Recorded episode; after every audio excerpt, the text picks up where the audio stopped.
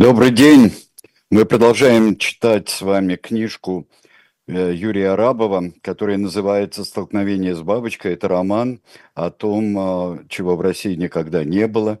Сегодня уже шестая часть, и мы с вами расстались, дорогие друзья, когда в госпитале э, ефрейтор Гитлер никак не может успокоиться, нервы, он от них никогда не вылечится – и пришло сообщение, что вроде бы мир заключен, что совсем, по его мнению, плохо, поскольку или великая победа, или великое поражение, вот это как раз поле для великой тоже судьбы. А так ни то, ни сё. И вот нервы, нервы. В этой главе следующий эпизод. Газета выпало из рук Владимира Ильича. «Это что такое?» На него невозможно было смотреть. Кровь бросилась в голову, глаза налились ядом вперемешку со слезами. Он стал похож на разъяренного калмыка, которому вместо кумыса налили пустого кипертка. «Говорят, это бразильский кофе», — сказала Надежда Константиновна. Говорят, что боженька с неба спустился и накормил одной селедкой целый полк, а здесь еще фантастичнее. Ильич имел в виду утреннюю газету, но Крупская этого не поняла. Партия экономит на всем и покупает кофе с цикорием. Почему? Потому что нужны средства на вооружение рабочих. Пусть вооружаются рогатками, революция отменяется, горько сказал Ильич. Самое худшее то, что виделось ему в кошмарных снах, произошло и навалилось, как раненый медведь на беспечного охотника. «Слава Богу, теперь я спокойна», — сказала Крупская.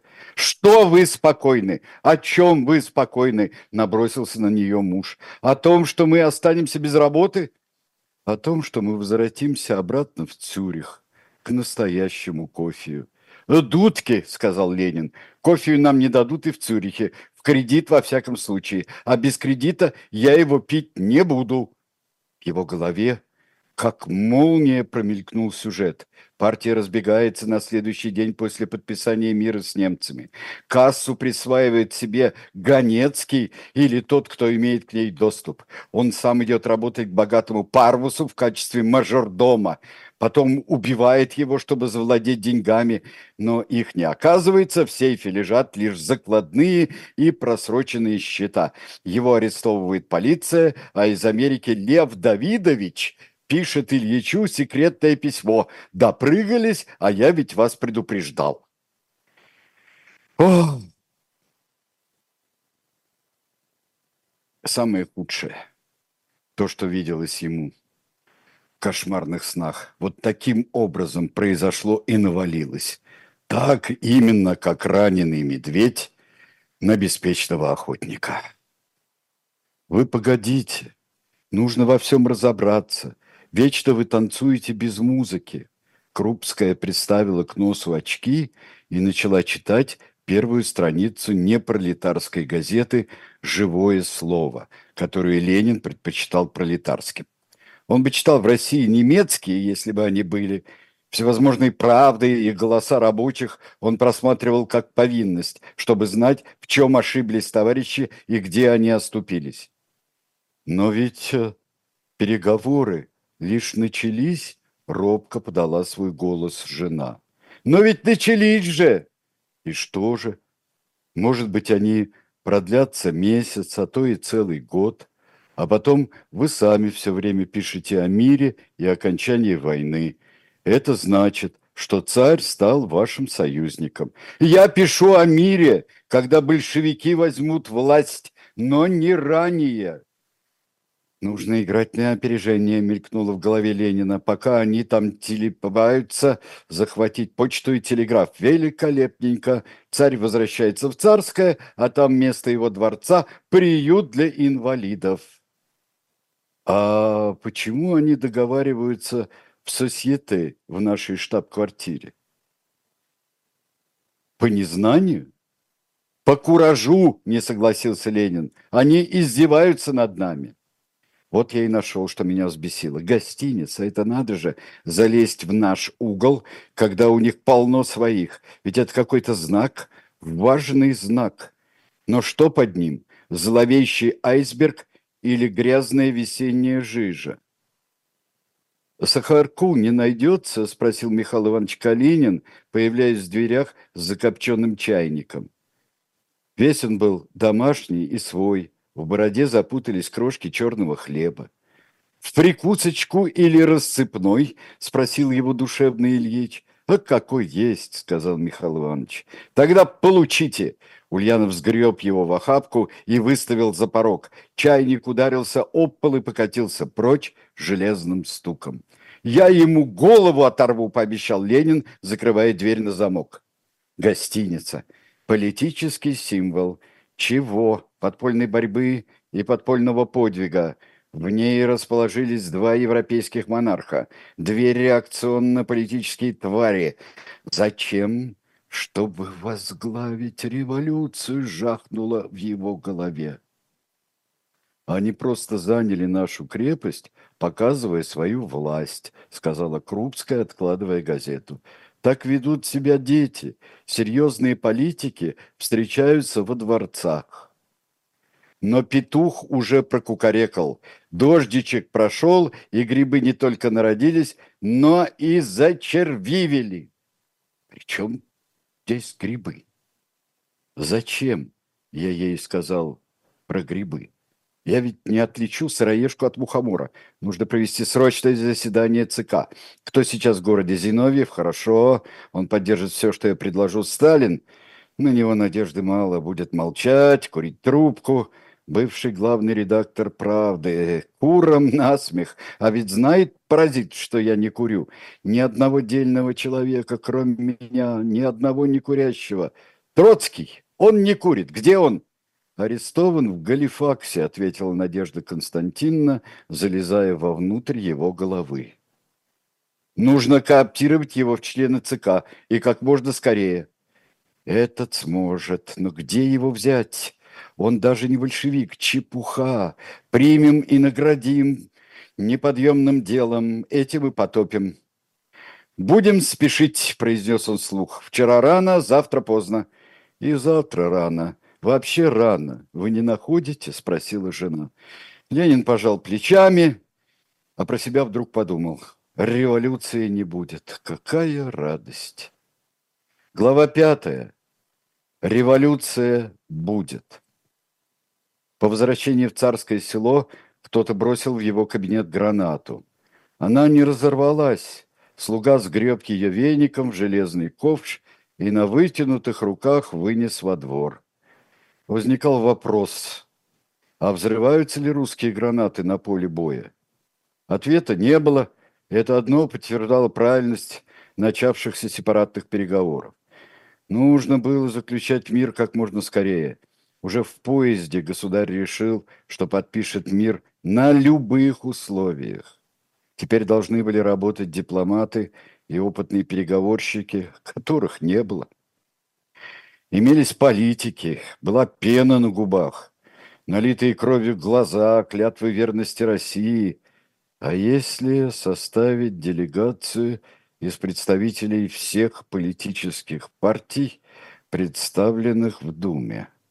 Милюков, Родзянко, Гучков, Шульгин, Керенский. Должна ли быть оппозиция? Например, социал-демократы и эсеры. Эх, совсем не знаю. Особенно большевиков. Последние, впрочем, и не представлены в нынешней Думе. Возглавит делегацию премьер-министр князь Львов, с которым у меня один холод и ничего не значащая формальность. Дума сформировала правительство за моей спиной, и я обижен. Но эту обиду нужно скрывать, а не выставлять на показ. И что это будет? Разные политические партии в одной делегации? Все передерутся, а Вильгельм поймает в этой мутной водичке свою крупную рыбу. Боже мой, боже мой! До какой же дичи дошла моя бедная страна! И кто ее до этого довел? И я. Азм есть, Господи. Он возвращался в столицу как двоечник, как блудный сын, как картежник, спустивший последние штаны в холодной Финляндии.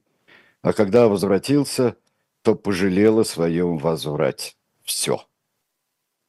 Решительно все были в курсе его секретных переговоров в Гельсингфорсе. Английский посол Бьюкенен требовал немедленных объяснений, французские газеты трубили об измене и о выходе из войны главнейшего участника. А что Антанте, этот главнейший участок?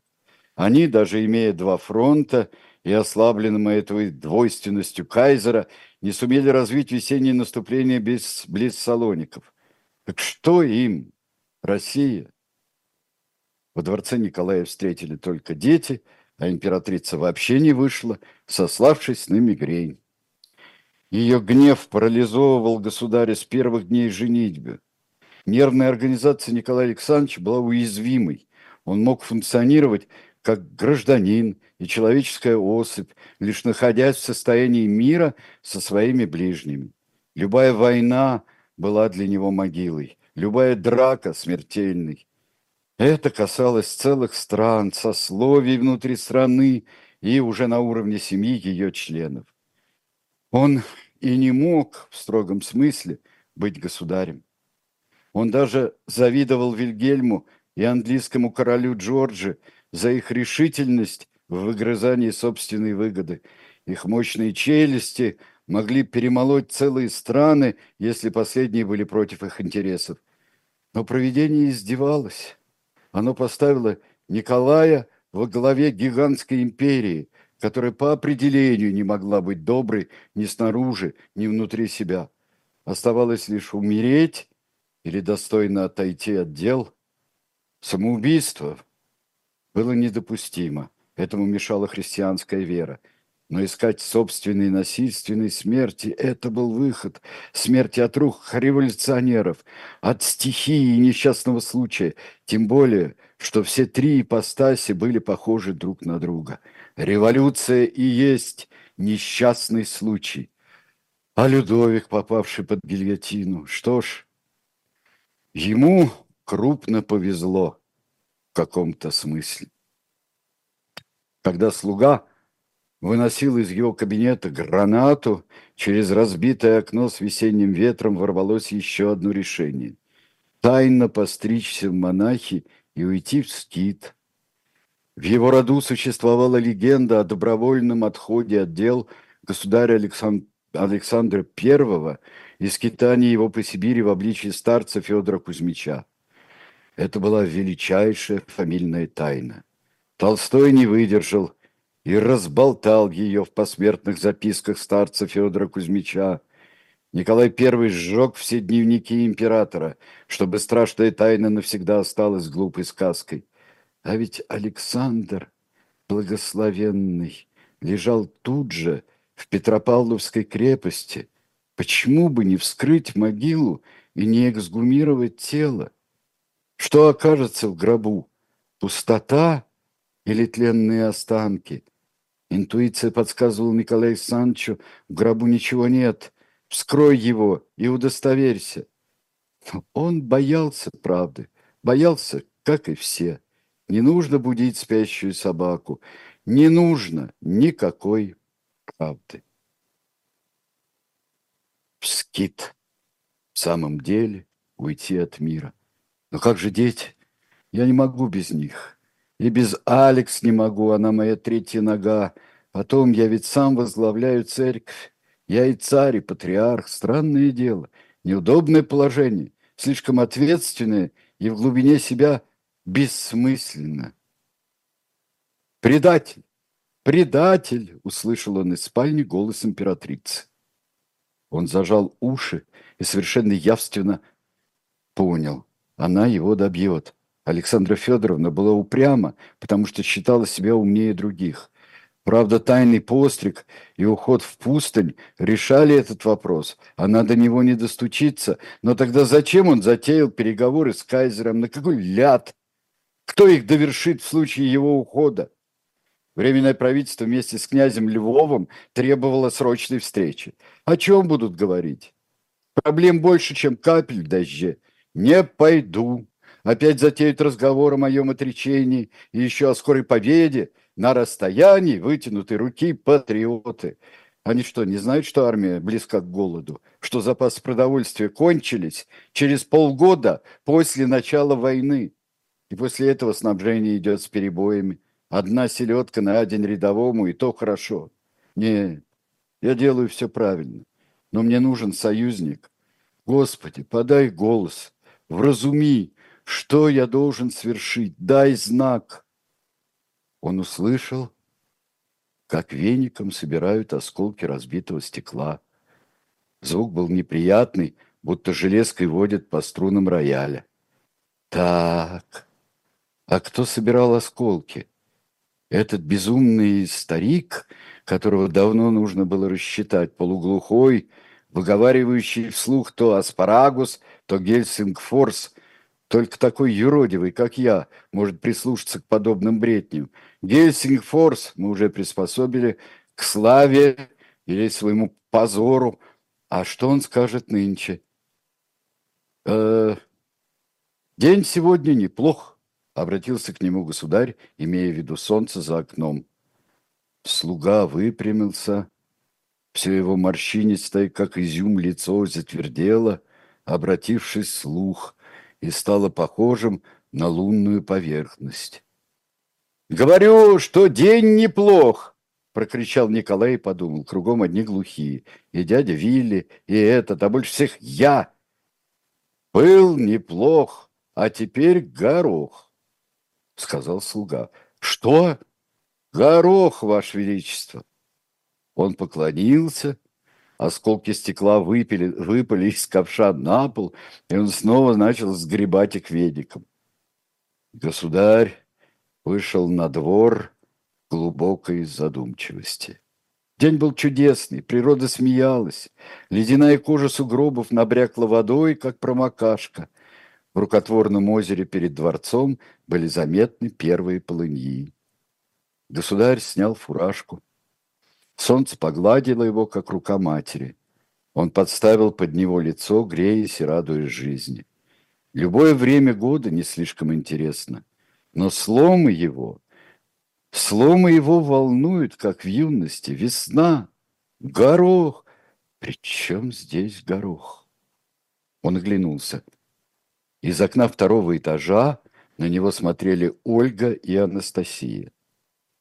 Государь помахал им рукой, Девочки еще не совсем оправились после болезни, и выходить на улицу им было рано. Ему захотелось сделать что-то приятное, чтобы дети радовались вместе с ним ласковому, как бархат, дню. Сбросив шинель, он начал лепить из снега бабу. Было не очень удобно, он даже поцарапал правую руку, но если пробить нас, то снег под ним вполне годится для лепки. Набухший влагой, он легко воплощает замыслы скульптора, во всяком случае простые. Два шара под туловище, а один под голову. Но из чего делать глаза и нос? Вот когда бы пригодился горох! Руки у государя затряслись, он застыл от молнии внутри себя. Горох! В самом деле!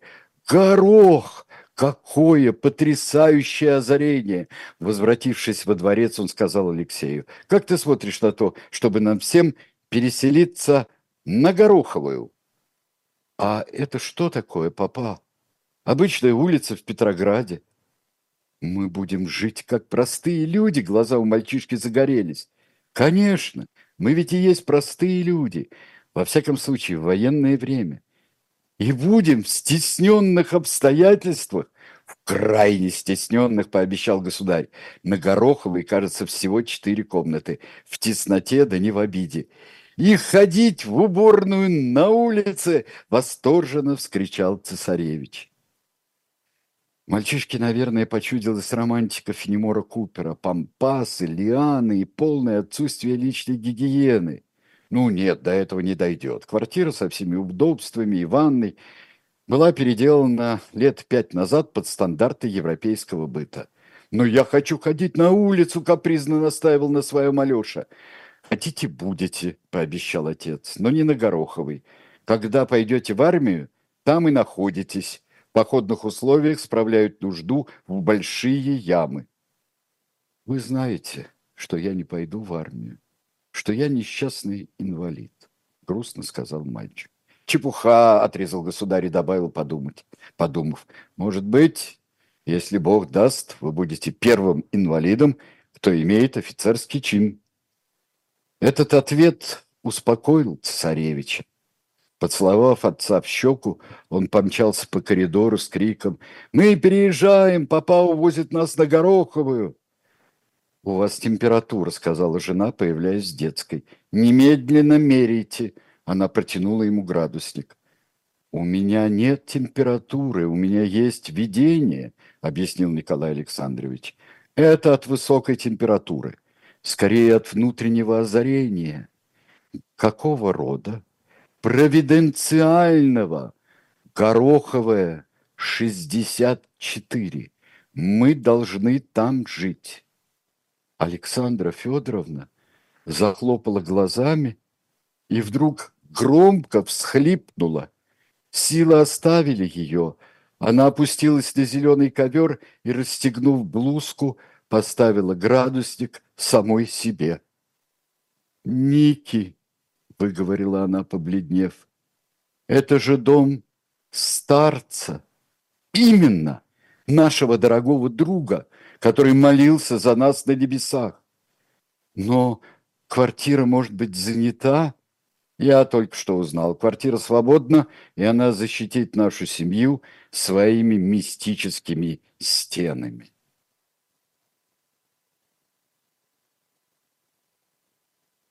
Государь не сказал главного.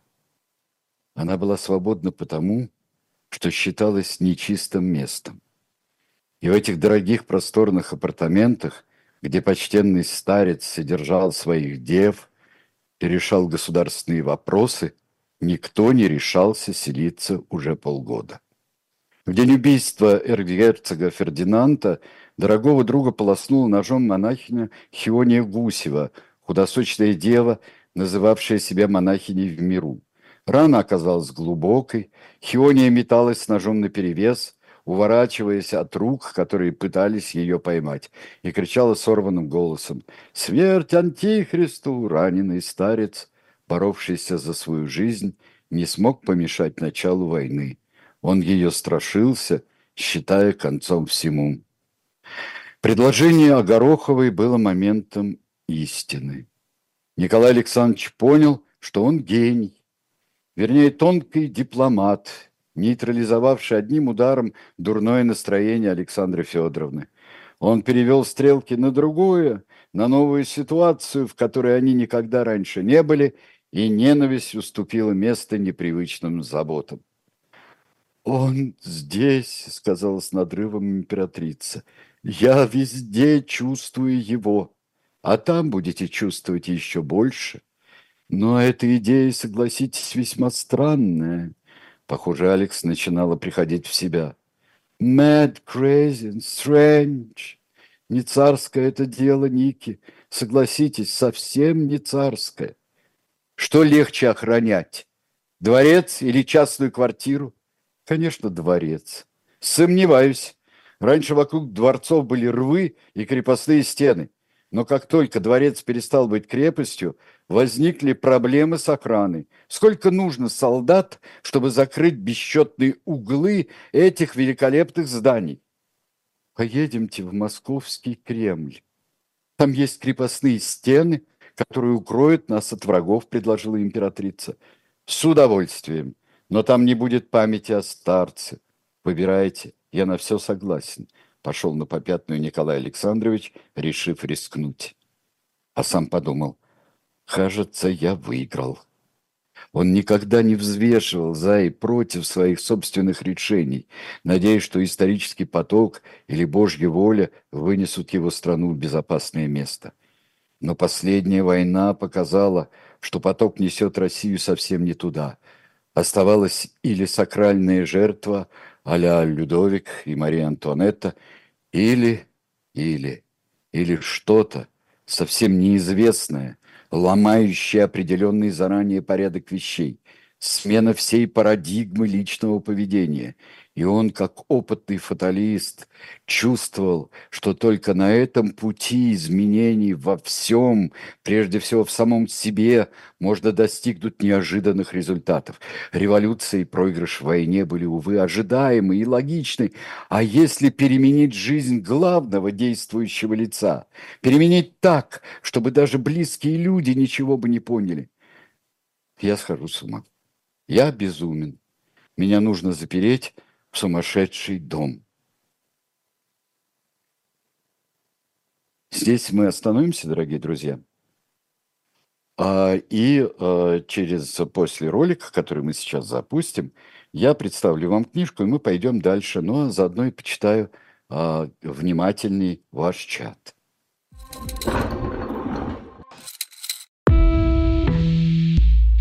Вы лучше других знаете, что такое хорошая книга. Мы лучше других знаем, где ее можно купить.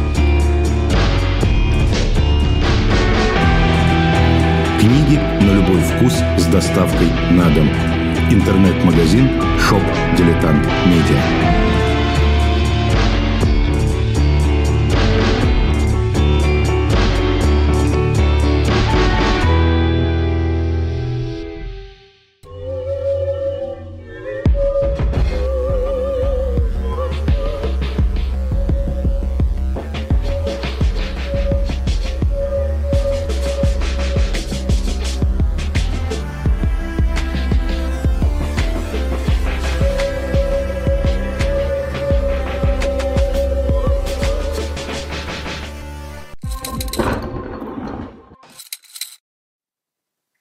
Книжку, которую мы вам предлагаем, это «История ядов» Кирилл Привалова. А, история ядов э, от мышьяка до новичка. А, так что это, напомню, 125 раз, что это никакой не учебник, как кого нужно травить, а это история ядов, которые сыграли важнейшую роль, конечно, в истории. И, ну, как и другие предметы устранения своих противников, своих соперников, а также неверных жен и мужей – в основном мужей, а, то а, прочитать историю ядов, я думаю, будет очень интересно. Да, и не забудьте, пожалуйста, а, что у нас, вот посмотрите, уже после книжного казино были выставлены, вывешены и Никитой Василенко, и нашими другими телеграм-каналами страницы из «Спасти книжную Тараканову», и э, чем больше я смотрю на этот, тем э, мне больше нравится. Смотрю на и хочу прочесть его. После 15 он выйдет из 15 февраля, выйдет из печати, э, и э, мы с вами э, мы с вами будем читать эту книжку, а те, кто уже в предзаказе поучаствовал и поучаствует до самого конца, то тогда вы получите со скидкой и раньше других. Новый выпуск графического романа из серии «Спасти» «Спасти княжну Тараканову».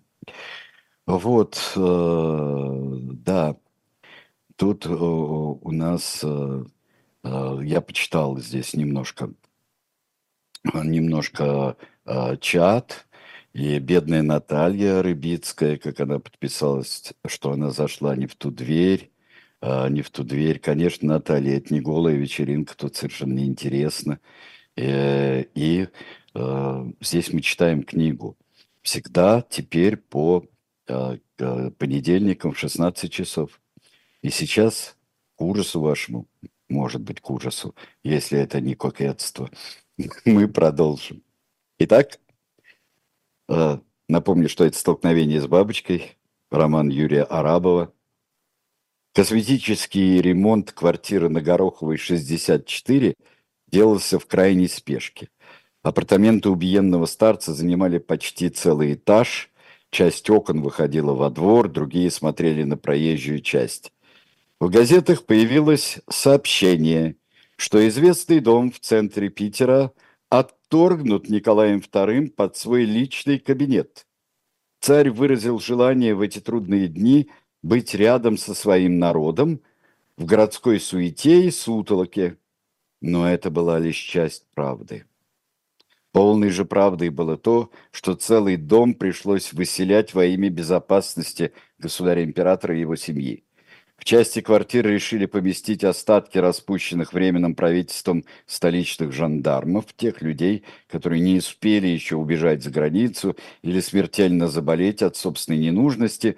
В других расселить адъютантов и установить им рабочий день, после которого они могли возвращаться к своим семьям и женам.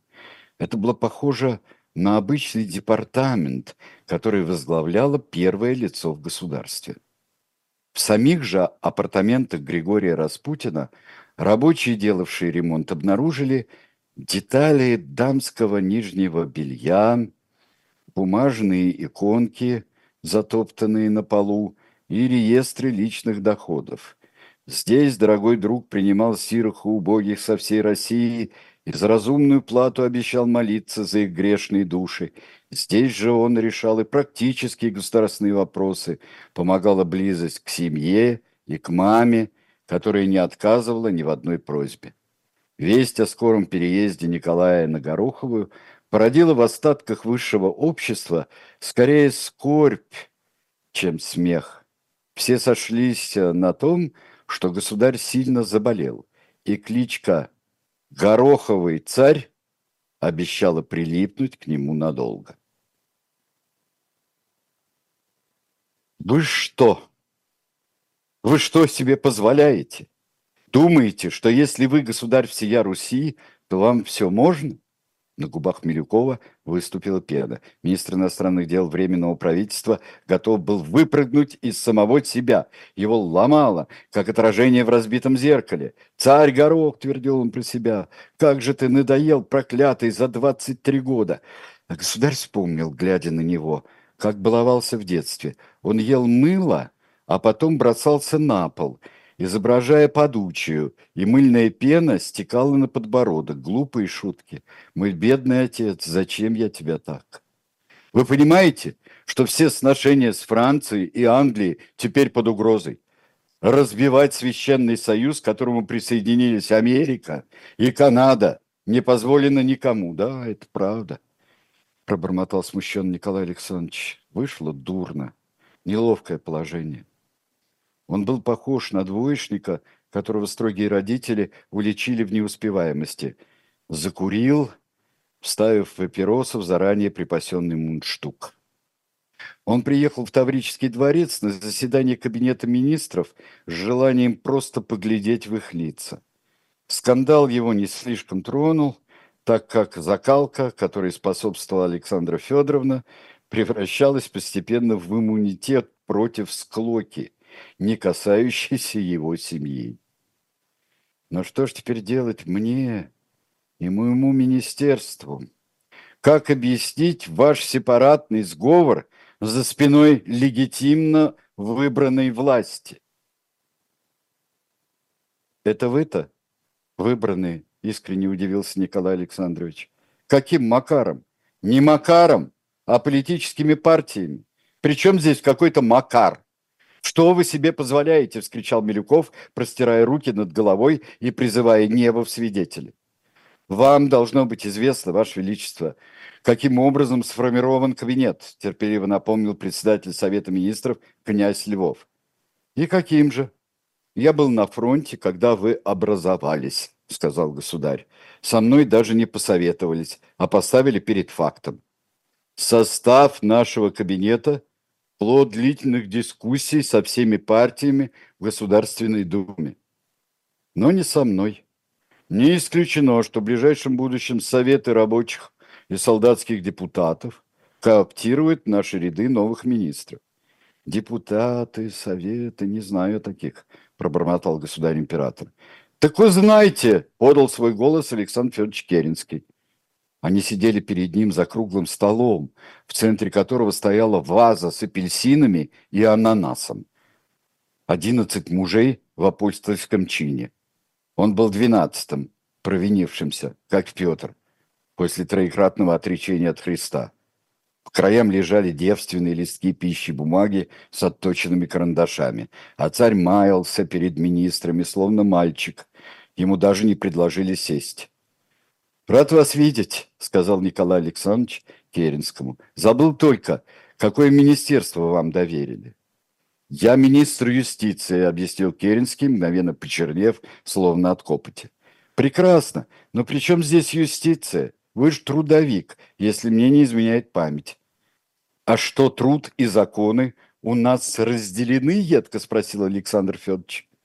«Конечно, в России всегда так было, но вы, надеюсь, исправите это грустное положение».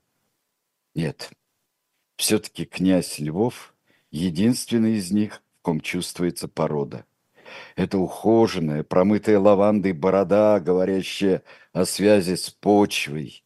Эти грустные глаза дворянского умника, все понимающего и готового ко всему. Почти Столыпин. Остальные же слова доброго не стоят. И ни одного близкого лица. Впрочем, есть один, Гучков, который требовал моего отречения в салон-вагоне. Почти родственник, знающий интимные стороны моей беды. «А у вас какой портфель?» – спросил его государь. «Военный и временно морской министр», – отчеканил Гучков. «А, а я думал, он у вас временно кожаный», – попытался сострить государь. «Выходит, я вам подчиняюсь как офицер?» «Перестаньте нести чушь, ваше величество!» – снова заголосил Милюков. «Вы не в желтом доме, а прикидываться здесь не нужно. Да, а вот идиота я ему никогда не прощу. Я только что написал ноту правительству Франции и Англии. Мы признаем наши переговоры с Кайзером за спиной Временного правительства незаконными и денонсируем любое соглашение, вами подписанное. А чего вы вообще желаете, господа, для России? спросил Николай Александрович, потушив искуренную наполовину папироску, а. Каковы ваши цели? Вы разве не читаете наш вестник? Там все написано, сказал князь Львов, передавая ему журнал. Да, благодарен, я посмотрю, пообещал Николай, пролистывая серые страницы. Постановления, меморандумы, ноты, ничего серьезного. Демагогия и скука. Наши главные ценности – труд и свобода, жестко сказал Керенский. А выборы в учредительное собрание? Назначены на конец года. Недурно. А что с войной?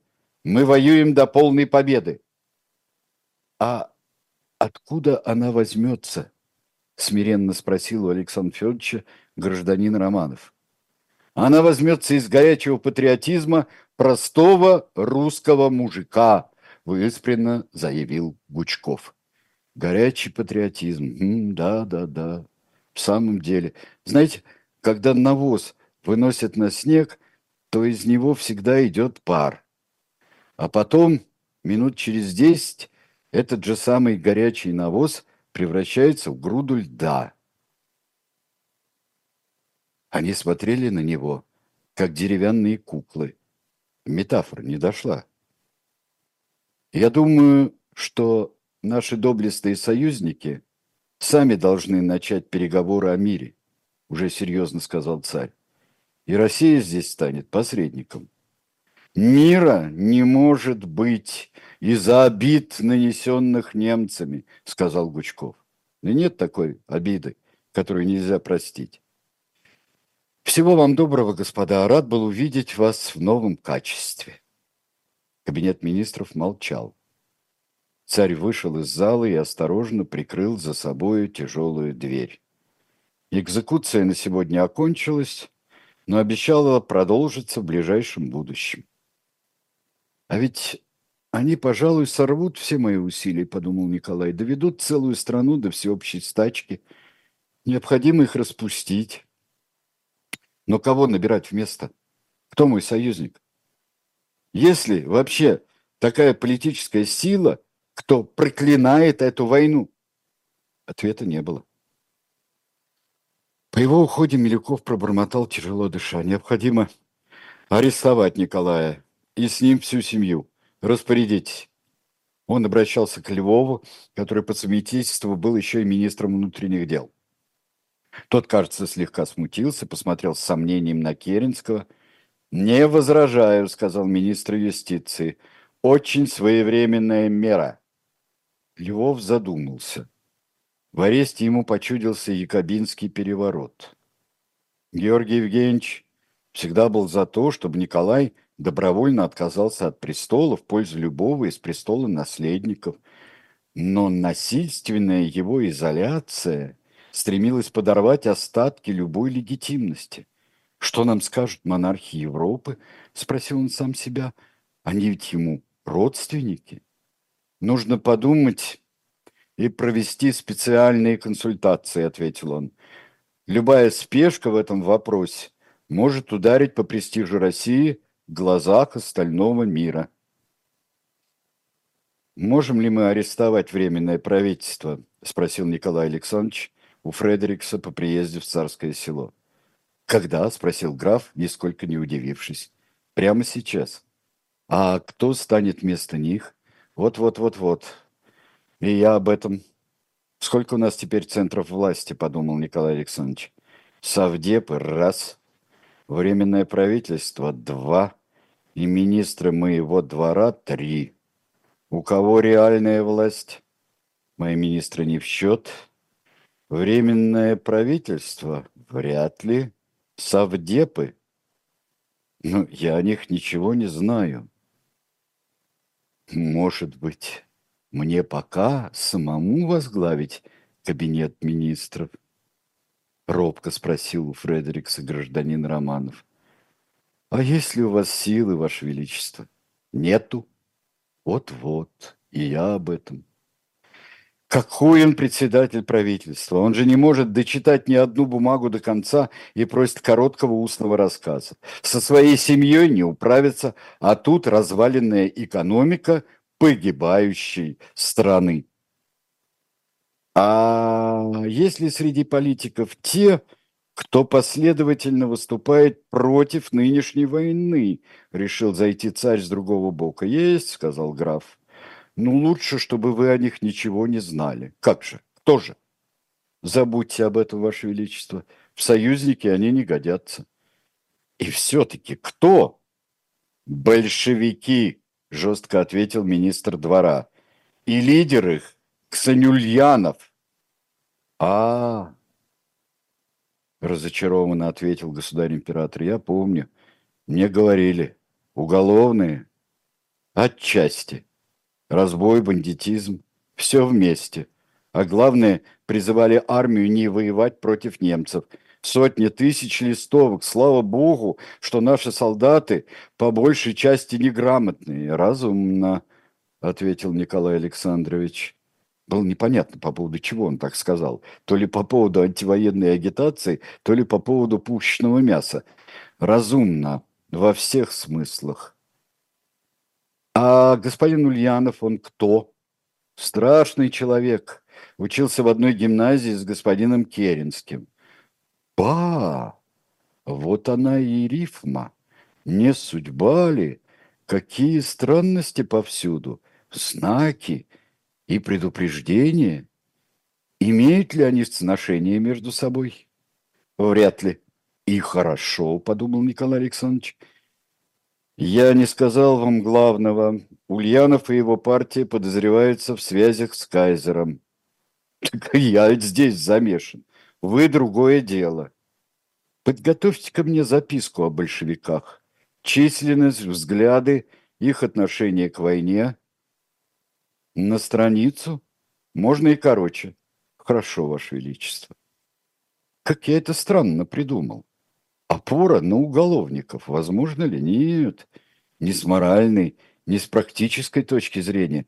А вдруг не так страшен черт, как его малюют? Если их оговаривают, это у нас просто на собственной шкуре испытал. Ульянов. Что он умеет делать? Ничего. Он адвокат, скорбно ответил граф. А вот это совсем плохо, искренне огорчился царь и заметил про себя. Тут нужно подумать, адвокат превращает беду. Улучшившееся было настроение начало опять проваливаться в бездну. В начале мая в Петроград возвратился Троцкий. Он приехал позже других, и на финляндском вокзале его никто не встречал. Однако все помнили, как он руководил Первым Советом в 1905 году. Формально его возглавлял Хрусталев Насарь, но после его ареста вся практическая работа легла на молодого Лейбу, который уже тогда скрипел своей кожаной курткой, заражая всех мрачной верой в скорый конец всему. Если Ильич излучал жутковатый свет, который заставлял работать в коллективе, то Троцкий заражал всех индивидуализмом и верой в то, что единичный гений, он, например, может решить конечные вопросы бытия. Теперь Лев Давидович приехал к шапшному разбору. Петросовет дал ему совещательный голос в своем исполкоме, и это был скромный успех. Что происходит в городе и как перетянуть одеяло на себя – Идти во дворец к Шесинской не хотелось, там заседали большевики, а он большевиком не был. Пусть старик сам к себе позовет, решил Лев Давидович за Ленина. Навязываться не буду. Остановившись на квартире жены Каменева, он начал искать для себя общественную площадку, где был бы услышан. Выбор его пал на цирк «Модерн». Начале года, когда власть еще не раздробилась, пожарники закрыли это мрачное место по соображениям безопасности. И всякий, кто теперь заходил сюда, убеждался в правоте начальства. С потолка свисало пять лампочек на перекрученных проводах, которые время от времени искрили. Свет от них был интимно тусклый, как в общественном туалете. Бедный городской люд теснился в обшарпанном амфитеатре. Пахло потом, махоркой и человеческими испражнениями. На бывшей арене выступали внепартийные ораторы, в основном солдаты, бежавшие с фронта. Троцкий был здесь уже в третий раз, но так и не выступил. Он все смотрел по сторонам, обдумывал, взвешивал и сопоставлял. Человеческой энергии, замешанной на унижении, было здесь достаточно – и его тело питалось этой энергией. Но что им сказать, какими словами? Народ подобрался сирый, малограмотный и резко отличался от, от аудитории партийных съездов. Нужно говорить искренно, только и всего, подумал про себя Лев Давыдович. Книжности и прямой лжи они не потерпят.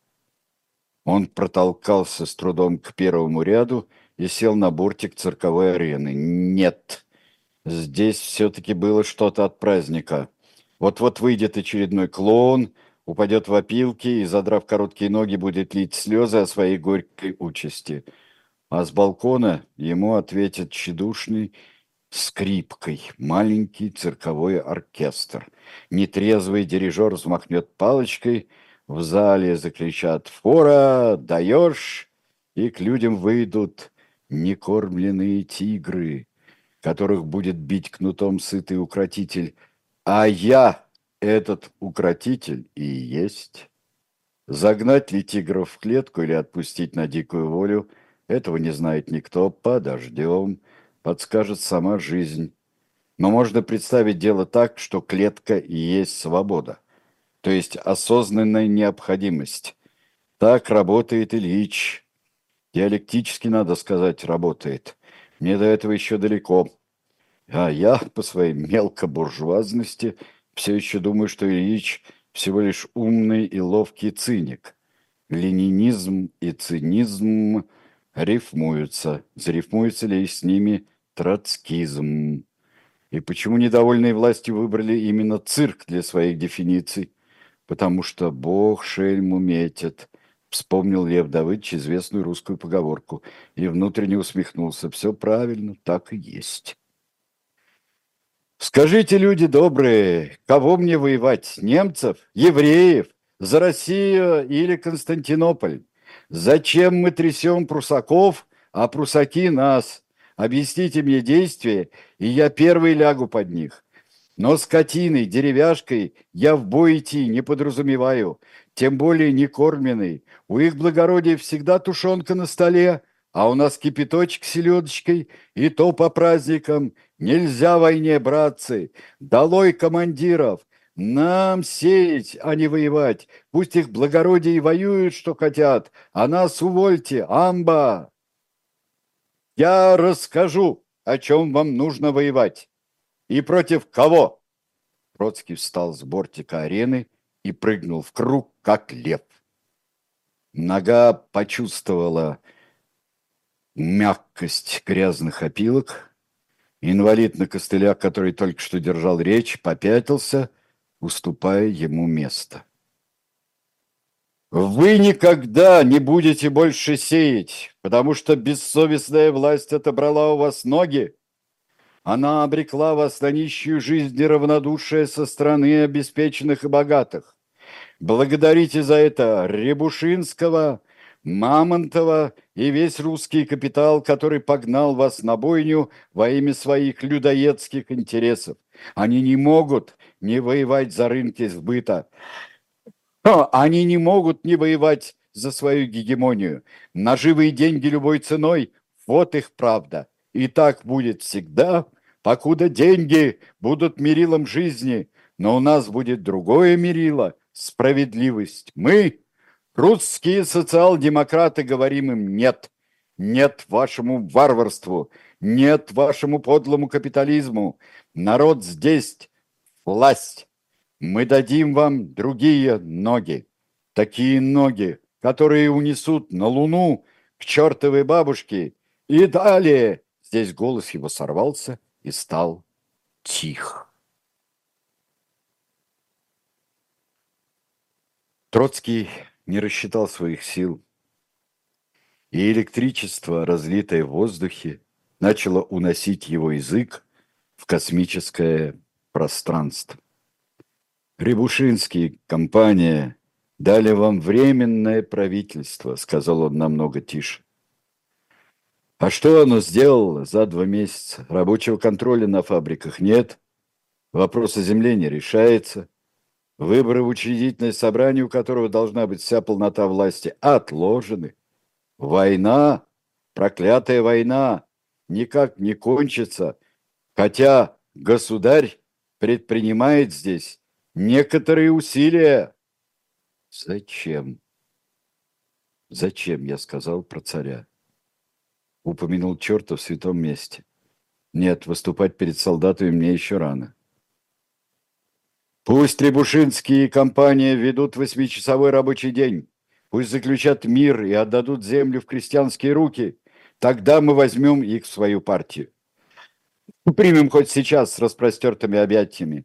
Но пока этого нет, русский капитал остается самым варварским, бандитским и проклятым из всех существующих. Он восьмой смертный грех. Он и есть война. Нет русскому капитализму. Нет воротилам и денежным мешкам. Министров-капиталистов под суд. Вперед! К общенародной социалистической революции! Ура! Ура! Ура! Он простер руки вверх, понимая, что охрип окончательно. Его «Ура!» подхватил несколько десятков голосов, и концовка более или менее удалась.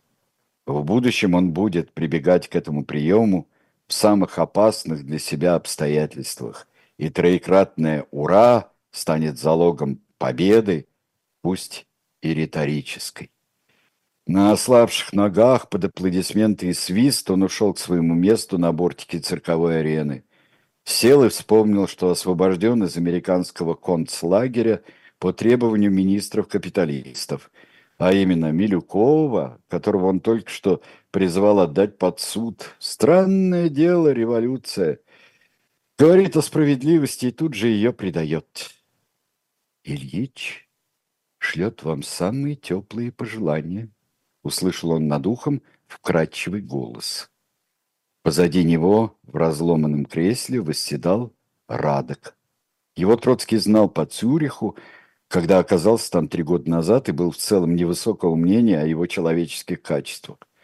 Карл, как всегда, иронически улыбался, и эту улыбку можно было принять на свой счет. Ну вот здесь мы с вами и прервемся, друзья, и отложим продолжение до следующего понедельника. Так, вопрос все те же, что сто лет назад. И вновь продолжается бой. Да-да-да. Ну да.